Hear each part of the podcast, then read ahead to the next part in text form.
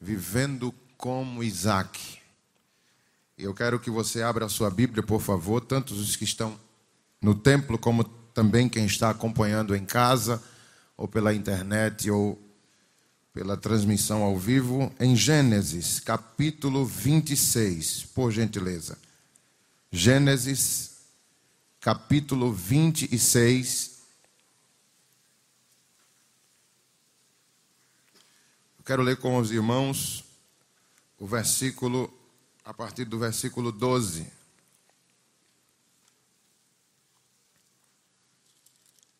Diz assim a palavra do Senhor: Semeou Isaac naquela terra e no mesmo ano recolheu cento por um, porque o Senhor o abençoava. Enriqueceu-se o homem, prosperou e ficou riquíssimo. Possuía ovelhas e bois grande número de servos, de maneira que os filisteus lhe tinham inveja. E por isso lhe entulharam todos os poços que os servos de seu pai haviam cavado nos dias de Abraão, enchendo-se de terra. Disse Abimeleque a Isaque: Aparta-te de nós, porque já és muito rico e mais poderoso do que nós. Então Isaac saiu dali e se acampou no vale de Gerar, onde habitou, e tornou Isaac a abrir os poços que se cavaram nos dias de Abraão, seu pai, porque os filisteus os haviam entulhado depois da morte de Abraão.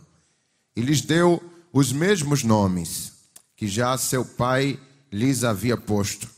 Versículo 19: Cavaram os servos de Isaac no vale e acharam um poço de água nascente. Diga amém por isso. Queridos irmãos, falar sobre Isaac, a priori se entende uma coisa. Essa família, Abraão, Isaac e Jacó, eles viveram de forma contemporânea. A gente percebe que Abraão, quando veio ter Isaac, ele já estava com 100 anos de idade. Isaac, quando veio ter Jacó, quando nasce Jacó, Isaac está com 60 anos. Então Abraão tinha 160. Mas quando Jacó completou 15 anos, foi o tempo em que Abraão morreu. Abraão estava com 175 anos. Então eles viveram na mesma época. Se Deus quisesse falar com os três, Deus poderia ter falado. Mas nós não encontramos na Bíblia, em nenhum momento, Deus chamando Abraão, Isaac e Jacó e falando de uma só vez. A gente encontra Deus tendo experiências com Abraão, depois Deus tendo experiências com Isaac, e depois Deus tendo experiências com Jacó de forma individual.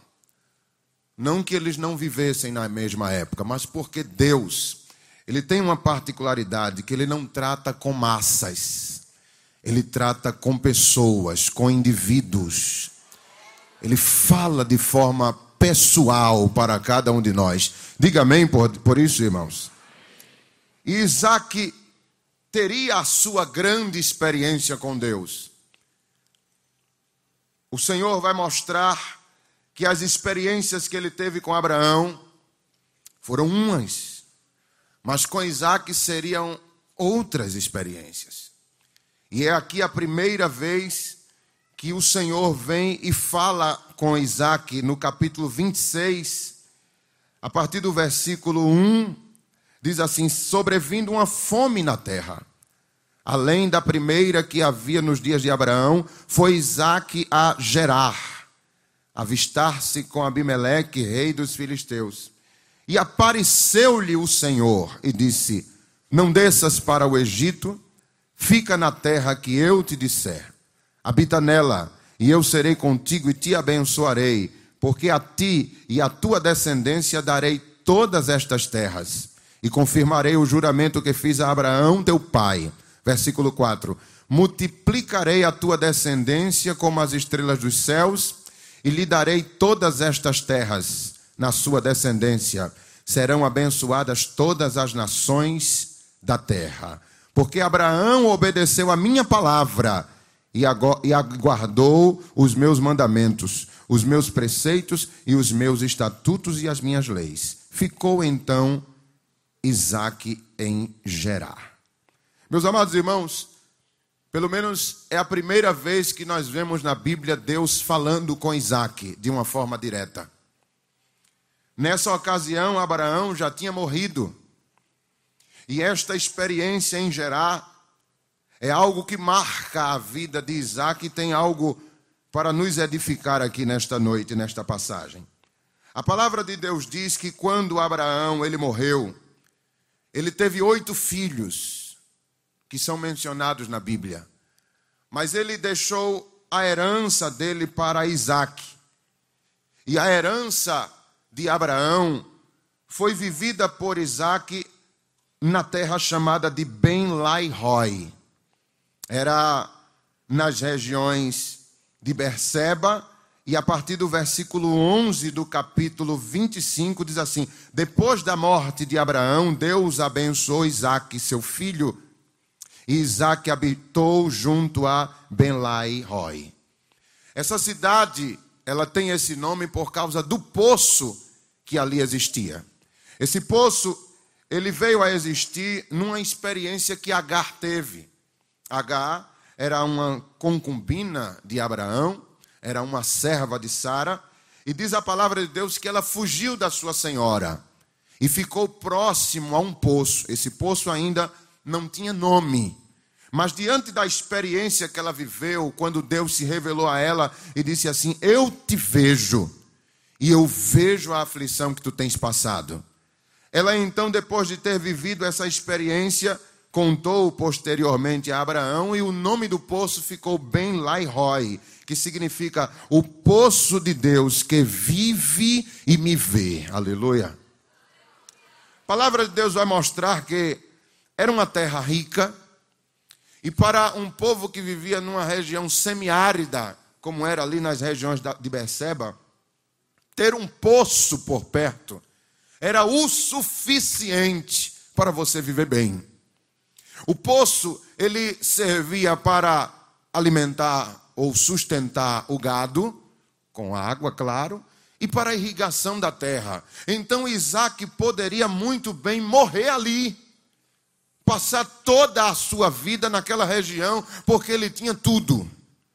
Mas como as experiências estavam para ser vividas, então Deus vai entrar em ação e tirar Isaac da sua zona de conforto. E a forma que Deus usa é trazendo uma seca na terra. Deus olha para a terra e diz: Terra, para de produzir por um só momento. E a terra obedece. Isaac não tem outra alternativa a não ser pegar a sua família e toda a fortuna do seu pai e migrar. Destino: Egito. O Egito era o lugar mais propício para se viver numa época de seca, porque o rio Nilo ele não secava.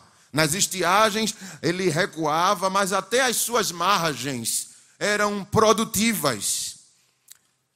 E ali ele vai. Como todas as regiões da redondeza, ele está se direcionando para o Egito.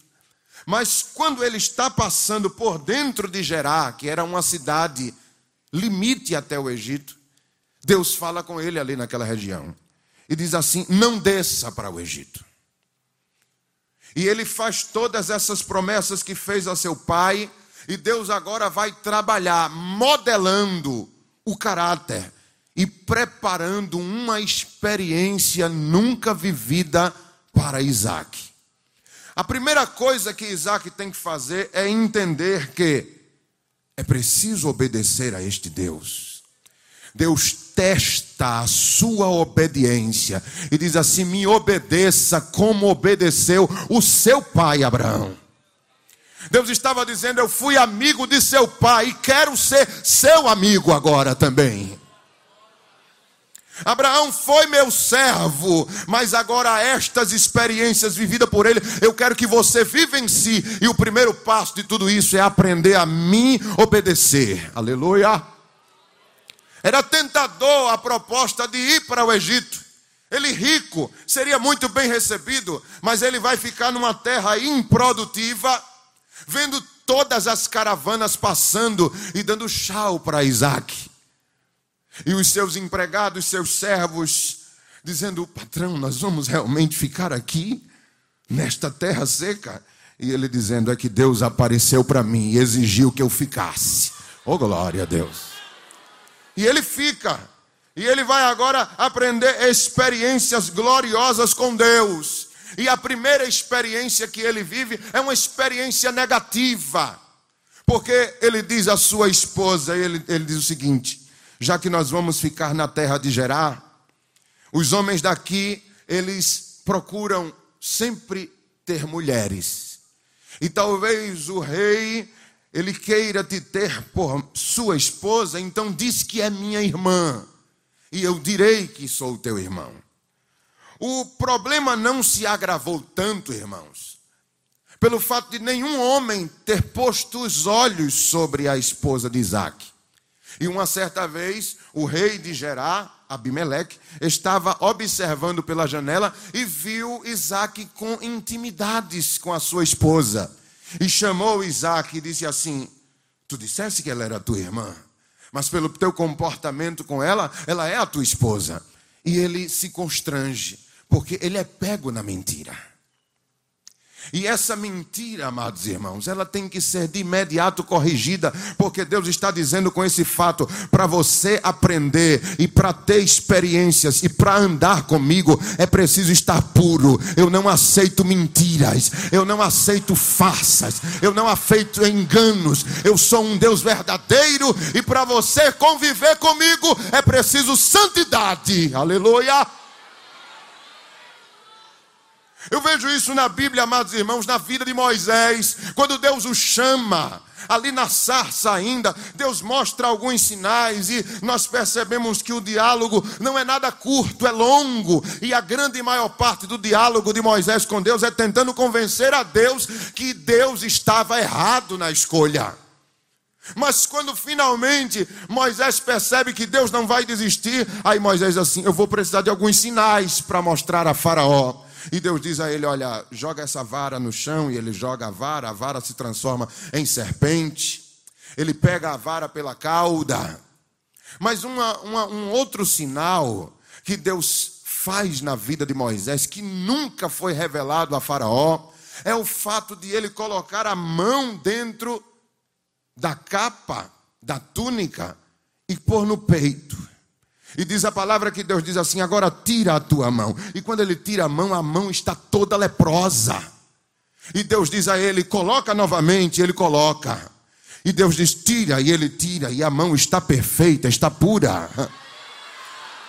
Aquele sinal nunca foi mostrado a ninguém, porque não era para ser mostrado. Aquele sinal era unicamente para Moisés, e aquilo tinha um significado. Deus estava dizendo: Você vai andar comigo, mas o teu coração deve estar puro, pois estando puro o teu coração, as obras das tuas mãos também serão puras. Se o teu coração for impuro, as obras da tua mão serão impuras, mas se o teu coração for limpo, aleluia as tuas obras serão limpas e puras. Aprenda isso, Moisés, que para andar comigo tem que viver em pureza. Diga glória a Deus por isso. Mas era uma mentirinha. Mas eu estava só brincando. Mas por que você levou isso a sério, Abimeleque? Deus não aceita mentirinhas. Aleluia. Deus é um Deus tão sério, irmãos. Eu vejo no livro de Eclesiastes, capítulo 10, versículo 1, quando o escritor aos Eclesi, a, carta, a, o livro de Eclesiastes, ele diz assim no capítulo 10: A mosca morta, escute bem, faz o unguento do perfumador exalar mau cheiro. A mosca morta faz o unguento do perfumador exalar mau cheiro. Quando você lê esse texto, você imagina um frasco grande, é um perfumador, é um comerciante, é um perfumista. E naquela época, perfume era caríssimo. Não existia essa química que hoje existe nos perfumes para juntar um frasco de unguento e para comercializar. Aquilo valia muito. Aí de repente vem uma mosca, uma mosca, e pousa ali e cai dentro. E faz todo o vaso se perder. Todo o perfume se perder por causa de uma mosca. Eu pergunto aos irmãos aqui: quanto vale uma mosca? Se eu tivesse uma mosca na mão aqui para lhe vender, para leiloar, quanto você daria por uma mosca? Nada. Não vale nada. Mas o frasco de unguento valia muito dinheiro, mas uma mosca morta levou a perder todo o frasco de unguento. O que é que isso tem a ver? Isso tem a ver no seguinte: Deus está investindo na tua vida, mas tem minúcias, coisas pequenas que se entrar na tua vida pode levar a perder todo o investimento de Deus que faz em você. Oh glória a Deus! O que faltou naquele frasco, naquele vaso de unguento, foi uma tampa. Aleluia. Foi falta de vigilância do perfumista. Nesta noite o Espírito Santo está lhe dizendo: o que eu tenho investido em você é caro. Não deixe que coisas pequenas venham tirar a unção que eu tenho dedicado, investido em você. Oh, glória a Deus. Eu estava ali observando esse copo d'água. Eu estava vendo aqui a composição química dessa água. E tem aqui cloreto, tem sódio, tem nitrato, tem bicarbonato, tem uma série de coisas aqui para complementar esse copo d'água. Eu pergunto a você, se tivesse aqui escrito 99% puro, mas 1% esgoto. Quem beberia? É 1% de esgoto. Toda a água é pura, mas tem 1% de esgoto. E se você não beberia, Deus também não bebe. Alaramandoreka, você tem que preservar, Isaac, a sua vida em pureza. Você tem que ap aprender que você não pode cometer os mesmos erros do passado. Eu agora estou querendo andar com você, com você, oh glória. Olha aí para o teu irmão, diz: Deus está querendo andar contigo. Diz isso a ele. Deus está querendo ser teu amigo. Deus está querendo santidade.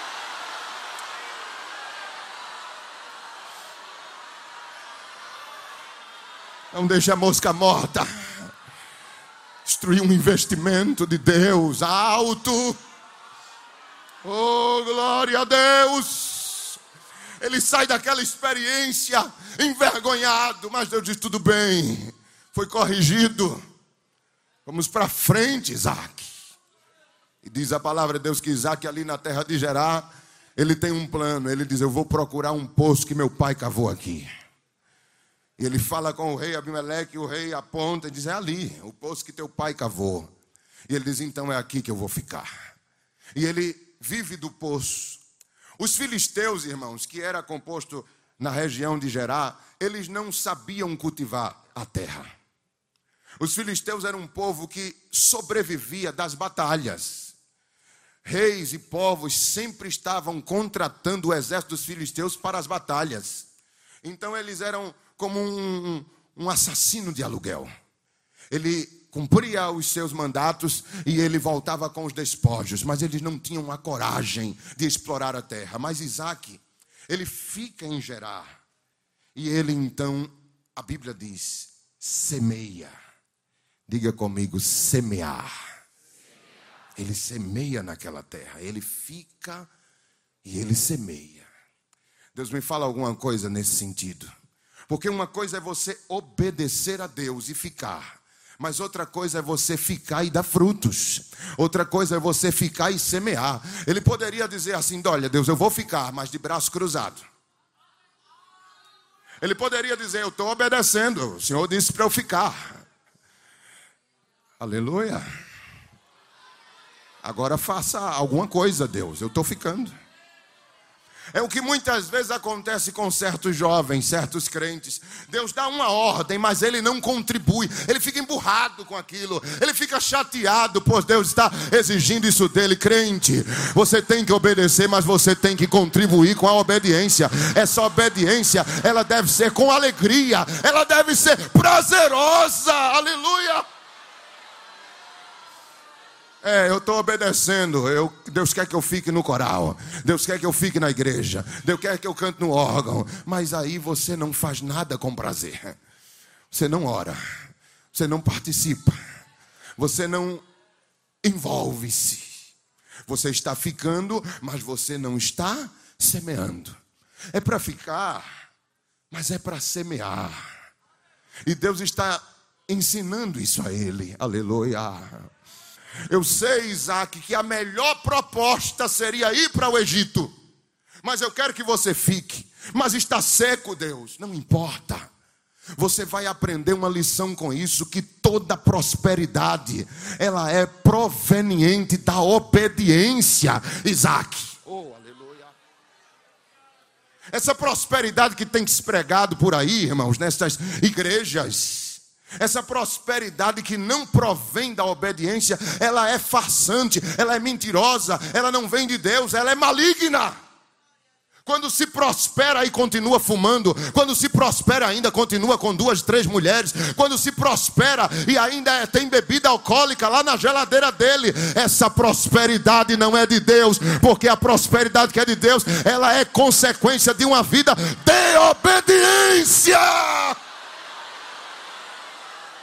Oh, glória a Deus! Ele obedece e ele prospera. Ele chama os seus servos e diz assim: vamos plantar. Mas, patrão, plantar na seca é.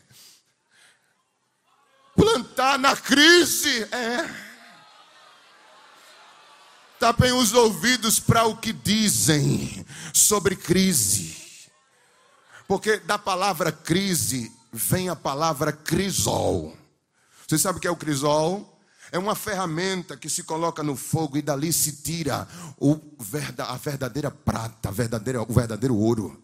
O crisol separa as crises, elas separam os fracos dos fortes. As crises revelam quem realmente é herói, quem sobrevive. Então, crise, aleluia, é uma coisa que o povo de Deus encara com naturalidade, porque a bênção de Deus está sobre nós, irmãos. Oh, glória a Deus! Então semeia. Vamos nos apegar ao que Deus disse. Deus disse: Eu te abençoarei. A terra é seca, bateu a enxadeco assim, e a fumaça, a poeira subia de tão seco. Bota a semente aí nessa terra seca. E colocou. Patrão, eu nunca vi isso, nem eu, mas coloca. E colocou. Oh, glória a Deus. E diz a palavra de Deus: naquele ano, diga comigo, naquele ano, diga de novo, naquele ano. Quem sabe esse naquele ano é o nosso ano de 2017. Ele produziu 100 por um, irmãos. Aleluia. Isso é um termo para indicar o máximo de produtividade. Deus está dizendo a ele: você plantou em terra seca, mas a bênção está na, na vida de obediência. Você obedeceu. É normal, Isaac, que produza a terra, mas a está seca. Mas você obedeceu. Mas não produz, mas você obedeceu. E a minha bênção, aleluia, está na semente. A obediência vai fazer frutificar. E nessa safra você vai colher, como se nem se tivesse chovido, você colheria. Levante a sua mão aí para receber a palavra de Deus. O Senhor vai te fazer crescer no tempo da crise. São os Golias que revelam os Davis. Ai,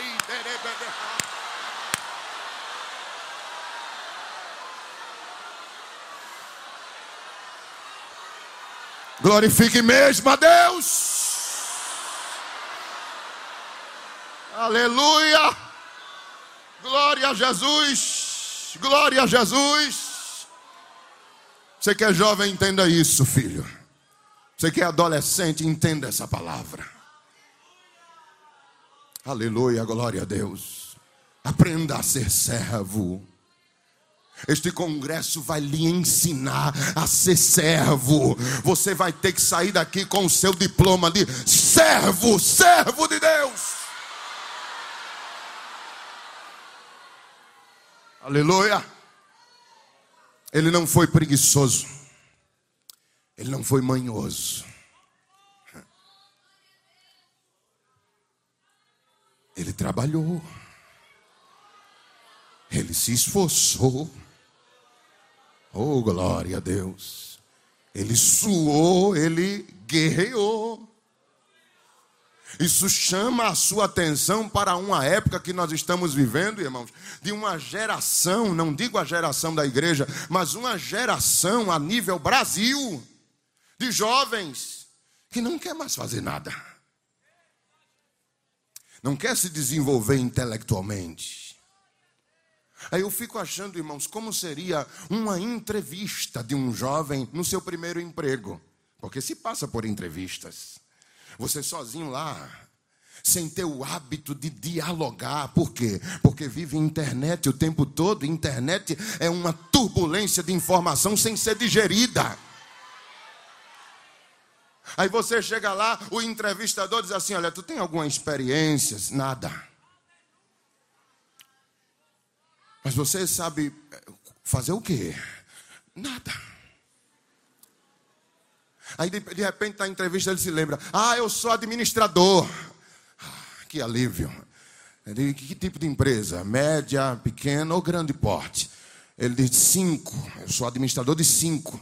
É, cinco empresas? Seu pai?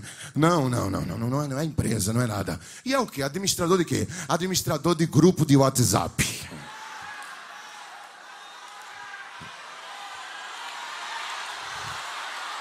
Administrador de grupo de WhatsApp.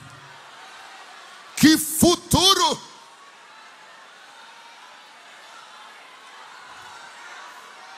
Vai semear, Isaac. Vai semear, Isaac. Oh, glória a Deus. Aí quando completa, irmão, seus 20 anos, sai dessa fase, diz, quero casar. Quero casar. É? Casar. Casar. Davi, quando estava com 70 anos no seu leito de morte, ele chamou Absalão. E a primeira coisa que ele disse a Absalão foi essa: Seja homem para sentar naquele trono ali, primeiro, seja macho, seja homem.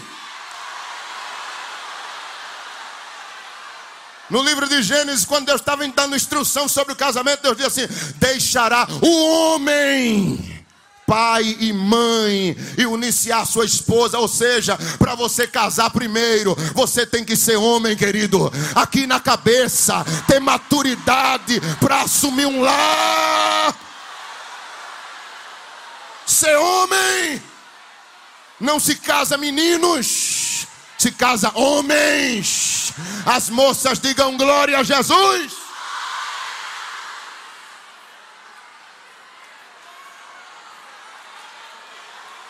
Joga fora essa calça apertadinha.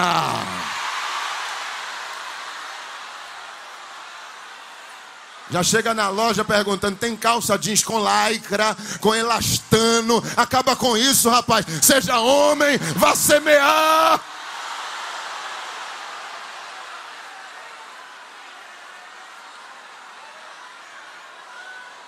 Glória a Deus, glória a Deus, glória a Deus.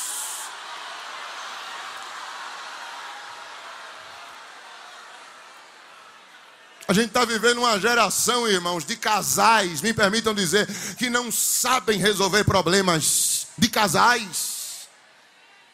Casais que não completam um ano de casamento já está se falando em divórcio.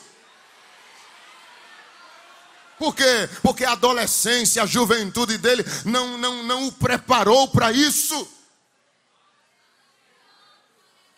Moças se acordam 11 horas da manhã.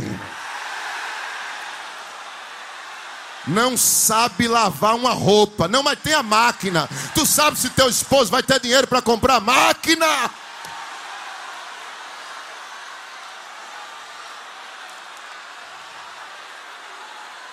Pilha de prato para manhinha lavar.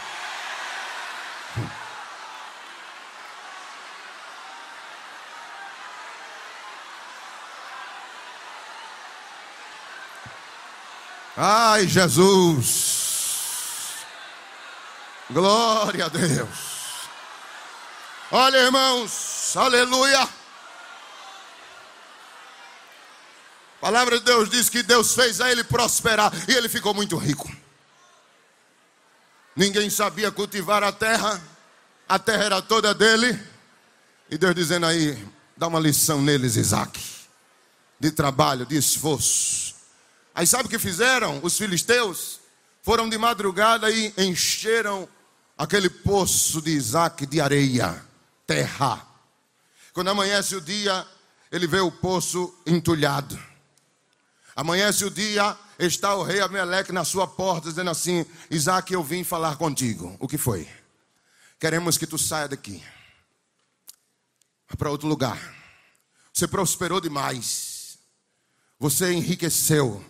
Você está mais poderoso do que eu. Sai daqui. E ele volta para a tenda dele pensando: olha, ele mandou eu sair, mas Deus quer que eu fique. O que é que eu faço? Aí ele pega a família e vai para o vale. Ele sai do centro de Gerar e vai para o vale de Gerar. E Deus dizendo assim: não tem problema, a bênção vai te acompanhar, filho.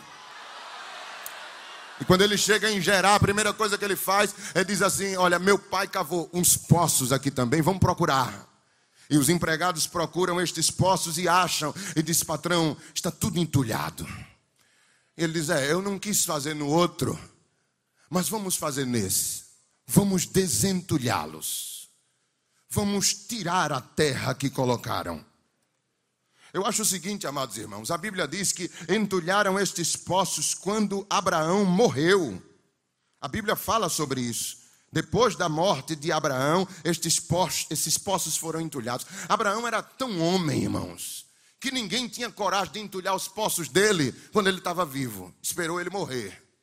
Isaac, ainda inexperiente, não teve a capacidade de impedir que os poços de seu pai fossem entulhados. Aí ele tira aquela terra e dá água boa, e ele prospera, e a bênção de Deus continua sobre ele.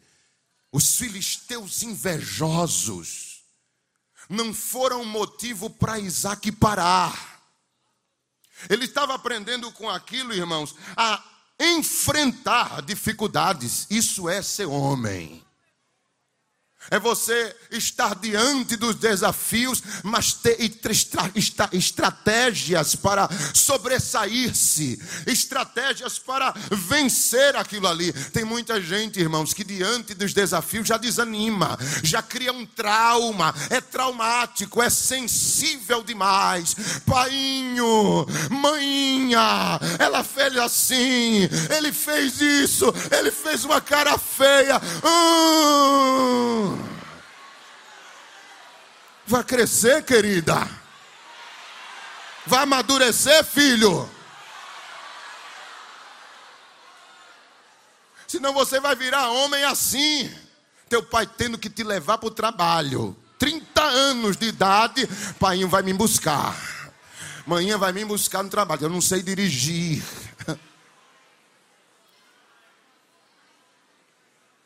Enfrentou os desafios das invejas, disse: Não, não tem pai mais vivo, eu vou enfrentar.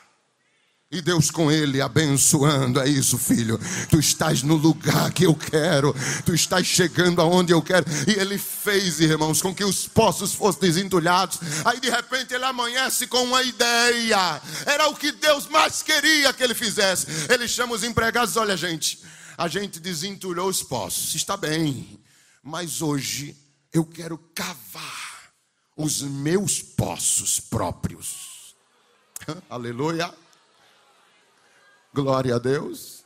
Os poços de meu pai são bons, mas eu quero ter os meus poços pessoais. São as experiências, irmãos, que são deixadas por nossos pais na igreja. Eles cavaram poços lá atrás. E esses poços, eles nos dão água até hoje. Mas Deus está dizendo: Eu quero que você tenha a sua experiência pessoal. Eu quero que você me conheça de forma individual e não apenas escutando a história dos pais. Eu sou Deus para fazer você viver experiências novas e marcantes agora tem que ter coragem para cavar poço. E os poços daquela época, irmão, não era na areia, não. A gente pega um, um cavador de poço artesiano, ele cava um poço num dia ou dois. Naquela época era a camada principal, a camada primária era terra, argila, mas depois dava uma picaretada e encontrava rocha. Os poços eram cavados nas rochas. Dificuldade, tempo, dedicação, suor. Aleluia. Glória a Deus.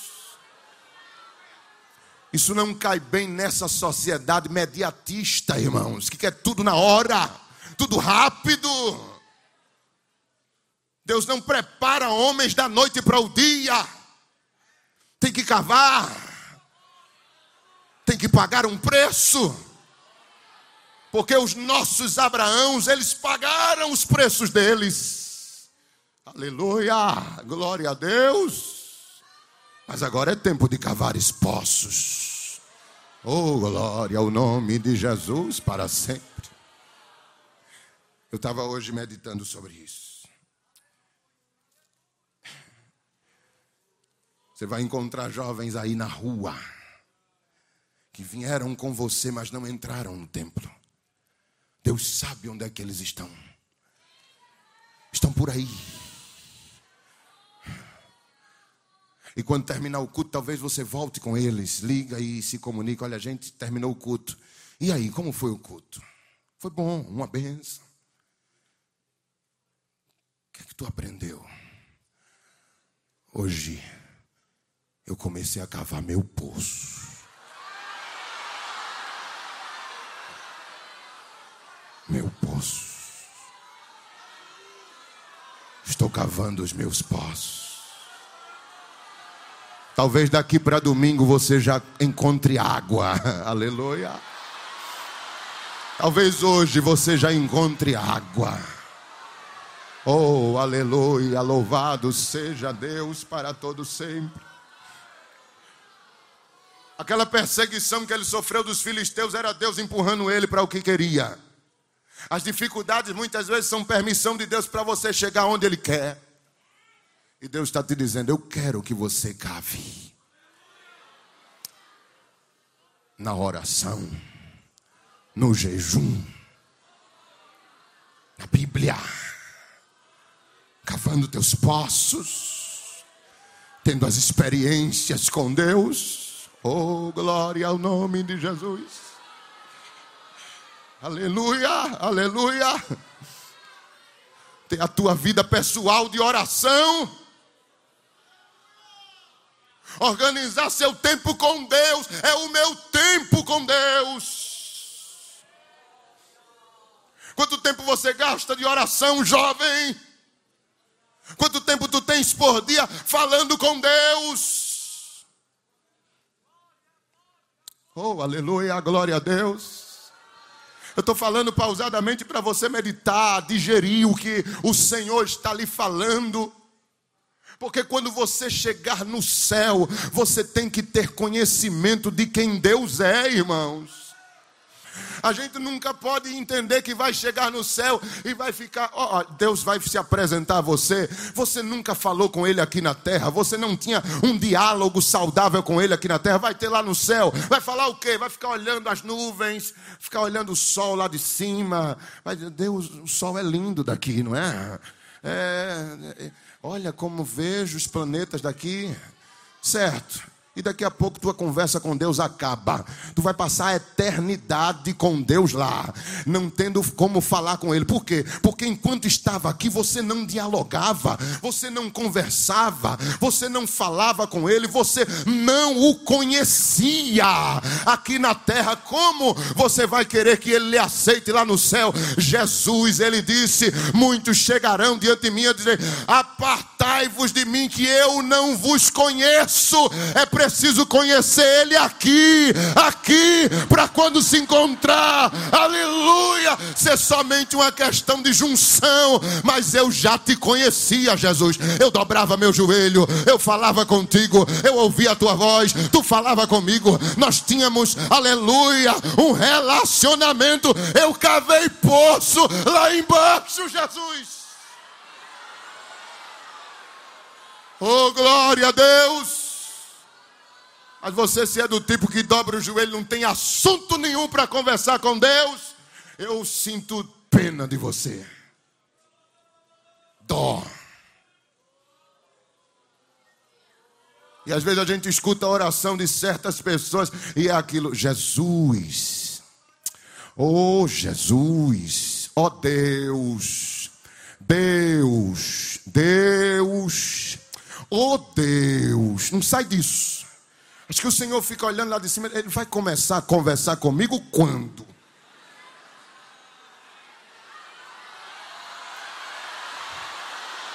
Você já pensou? Eu te chamo lá para casa, vamos tomar um café comigo. Você entra e fica, Lorival, ô oh, Lorival, Lorival, ô oh, Lorival. Eu vou te mandar embora, terra, porque tu não tem conversa, não tem diálogo, não sabe conversar. O Senhor está te dizendo: Eu quero ter um relacionamento com você, pessoal. Adore ao Senhor nesta noite, se você tem desejo da presença do Espírito Santo na sua vida, porque o Senhor ele vai fazer coisas grandes em seu viver. Basta você ter desejo.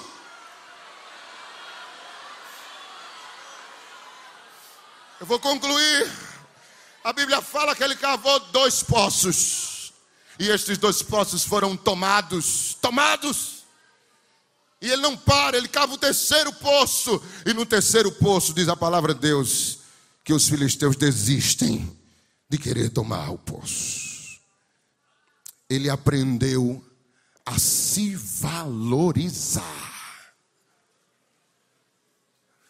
Aprenda a se valorizar. Aprenda a valorizar o que você tem tido de Deus purifica a tua boca, aleluia. Consagra tudo que é teu, seja consagrado do violão, a tecla do teu computador, seja santificado diante do Senhor. Oh, glória a Deus. E depois o Senhor concluiu, depois que ele terminou este aprendizado, na mesma noite o Senhor lhe apareceu e disse: Eu sou o Deus de Abraão, teu pai, não temas, porque eu sou contigo, abençoar-te-ei e te multiplicarei a tua descendência por amor de Abraão, meu servo. Oh glória a Deus, era Deus dizendo: Eu te amo, filho.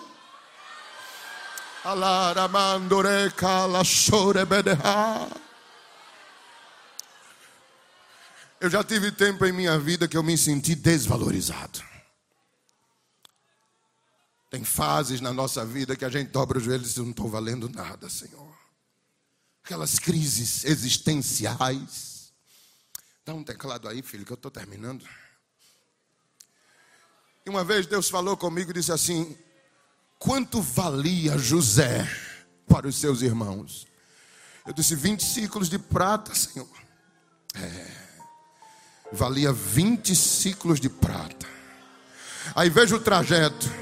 Ele foi vendido para o Egito, ele foi para a casa de Potifar, ele foi para a prisão.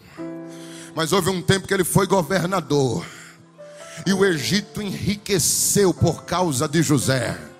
José levantou o armazém, José conseguiu juntar dois quintos de toda a produção, e os povos vieram comprar a ele, e ele enriqueceu o Egito e chegou a Faraó e disse: Olha, o dinheiro das nações acabaram-se, e eu estou negociando as terras dele. Quando o tempo de seca passar, ah, Faraó, tudo, tudo é teu. Ele enriqueceu o Faraó, ele tornou o Egito a maior potência da sua época. Aí eu pergunto a você agora: o que Deus perguntou a mim? Se chegasse o imperador da Etiópia e dissesse assim: Faraó, por quanto me vende esse servo teu? Se chegasse o imperador da Babilônia e disse assim: Faraó, vim negociar, mas não é cereal, eu quero que tu me venda esse homem. Quanto ele custou para entrar aqui? 20 ciclos de prata, nada. Mas agora ele não tem preço. Ele não tem preço. E Deus me dizia: chega o momento em que eu invisto tanto em você. Tanto. Abra sua mão para receber essa palavra. Abra, abra, abra a mão, abra a mão. Chegará o tempo que eu vou investir tanto em você, filho. Pode ser que agora, aleluia, alguém não tenha nada para dar.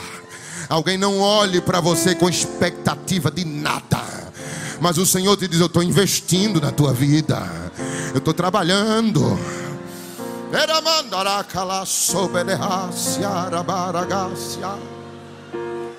Oh glória a Deus, oh glória a Deus.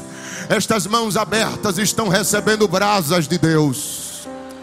Estas mãos abertas estão sendo purificadas Deixa quem estiver lá fora estando na podridão, o Senhor tem negócio contigo. Eu digo lá fora, não é no telão, é desatento ao que Deus está falando. Você aí do telão, receba esta palavra. O Senhor te diz: Eu estou investindo alto em você, e vai chegar o tempo em que tu não terás preço. Ataraga, chorebedekai, eremanda, suriminika, lebedecandio, erga, sebede mas nesta noite, toma posse dessa pá na tua mão. Vai cavar um poço, vai montar o teu altar, vai ter uma comunhão com Deus. Você que não é batizado com o Espírito Santo, o Senhor te diz: abre a boca, abre a boca que vai jorrar, vai jorrar água. Oh glória a Deus, oh glória a Deus, oh glória a Deus, oh glória a Deus. Todo ano Deus avança contigo, jovem. Todo ano, eu vou repetir, todo ano Deus avança alguma coisa com você. Você não é o jovem de 2016 mais. Se em 2016 tu estava aqui dando glória, 2017 é o ano de tu falar em línguas estranhas. Se 2016 tu falasse em línguas, 2017 é o ano de tu ser usado em profecia pela primeira vez. Se tu já profetizava em 2016, 2017 é o ano de tu ser usado na área de cura, cura, cura, cura, cura. Se o Senhor já te usava para curar enfermos em 2016, 2017 vai ser usado para libertar endemoniados. Alguma coisa vai avançar este ano. Este ano é um ano de avanço. Onde o pregador dizia: Este ano é ano de lealdade. E agora o Senhor te diz: Além de ser leal, eu quero que você cave poços. Eu tenho coisas maiores para lhe revelar. Será o ano que nós vamos nos aproximar. Eu e você, você e eu. Diz o Senhor hoje para a tua vida: Recebe a presença do Senhor. Recebe mais recebe mais. Se tu estás entendendo que é Deus falando com você, então abre esta boca e adora ao nome de Jesus.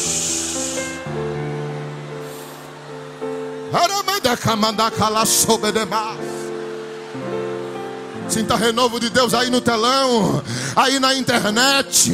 Receba poder de Deus aí também. Sinta o Espírito Santo lhe aquecendo, lhe aquecendo, lhe aquecendo. Oh glória a Deus! Ele diz: Eu estou com as minhas mãos te levando. Tu não estás entendendo, mas eu estou passeando contigo. Eu estou te amadurecendo. Eu estou te fazendo crescer na minha graça, no meu conhecimento. Te prepara que vai chegar o tempo de eu te expor.